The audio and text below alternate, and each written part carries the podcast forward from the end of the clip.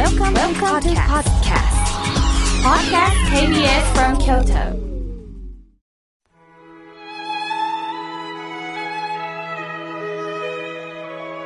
改めまして僧侶の河村明慶です今日の法話のテーマは心の絆についてお話しいたします2月27日2月で2人27日で絆の日だそうです絆とは何でしょうね？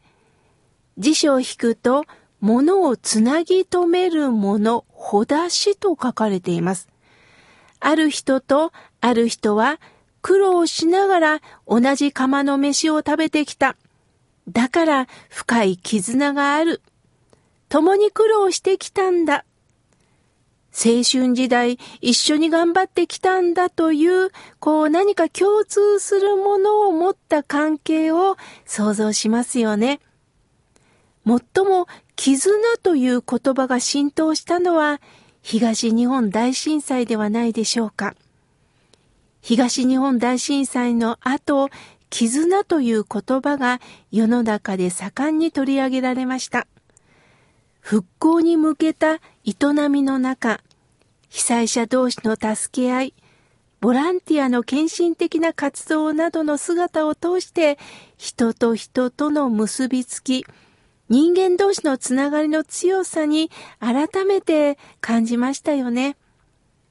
一方では、絆を持ちたい、安心が欲しいという現代人の感情の表れ、つまり人と関係を持つことによって自分の存在を確かめたいという思いでもって、まあ日頃の孤独感を逆に映し出している言葉かもしれませんよね。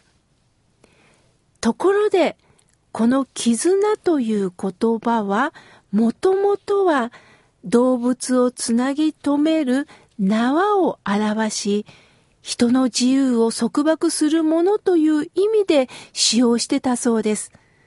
すると、絆の言葉を間違って捉えてしまうと、人間関係が悪くなるんでしょうね。新型コロナウイルス感染拡大から緊急事態宣言が発令され、不要不急の外出が制限されました。今まで定期的に会ってた人とも会えなくなりました。しかし、会わずに済んでよかったと思う人もいるそうです。つまり、お付き合いの中で煩わしい付き合い、鬱陶しい人間関係というのもあったんでしょうね。あの会合に付き合いで行ってたけど、行かずに済んだ。里帰りか。長男の嫁として夫の里に帰ってたんだけど、このコロナ禍で帰省しなくて済んでほっとしてるという人もおられるそうです。つまり、しがらみとしての絆です。核家族化が進み、都会では隣に誰が住んでいるのかもわからないという状況は広がっています。付き合いが面倒、煩わしいということなんでしょう。では皆さん、なんで煩わしいんでしょうね？人間関係を築くことに疲れたと思ってる人もおられます。では、なんで人間関係に疲れるんでしょうね？もしかして、喧嘩をした。きつい言葉を投げられた。それによってその人との人間関係に溝ができるということです。そこで人間関係に疲れたという方がおられたら、ちょっとしたお言葉を添えたいと思います。まず、一人で抱え込まないでください。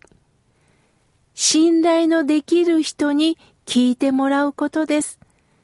なぜなら、一人では私たちはね、解決できないんです。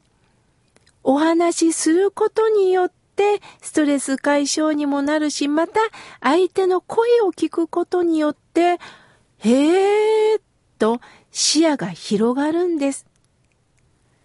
今度はあまりにも周りの評価を気にしすぎないことです。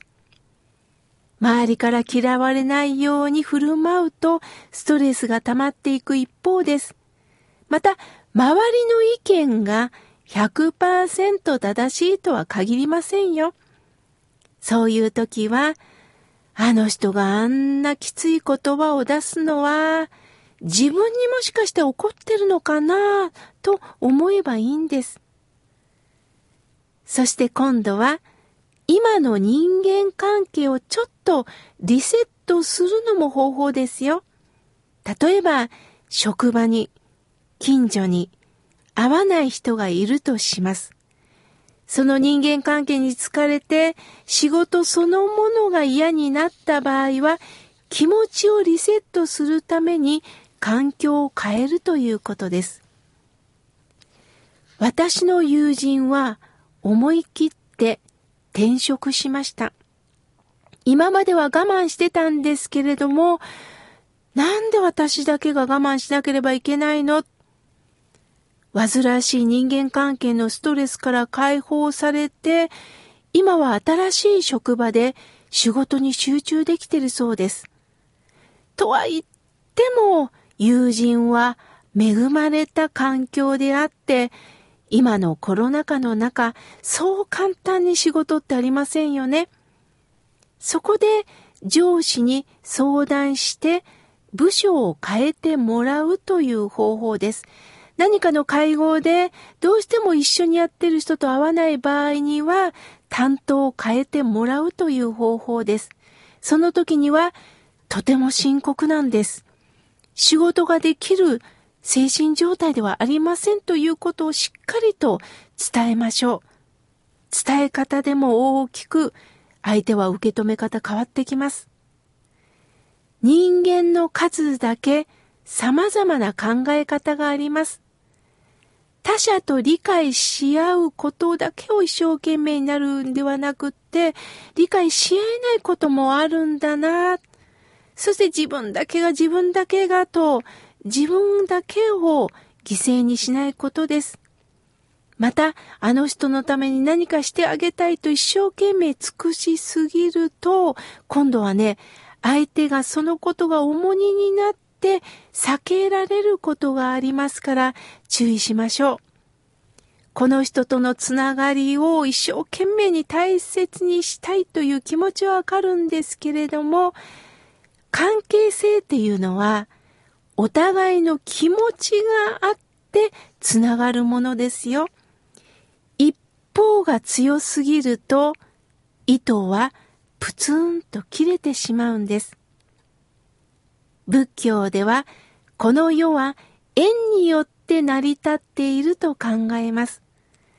すべてのものは私たちの都合、事情を超えて関係し合っているんです。自らの意志に頼らずとも、まさに私たちはね、縁次第で人と出会ったり、別れたりということがあります。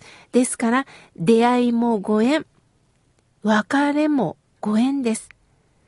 つまり、煩わしさも人恋しさも、実は私たちの都合が作り出したものなんですね。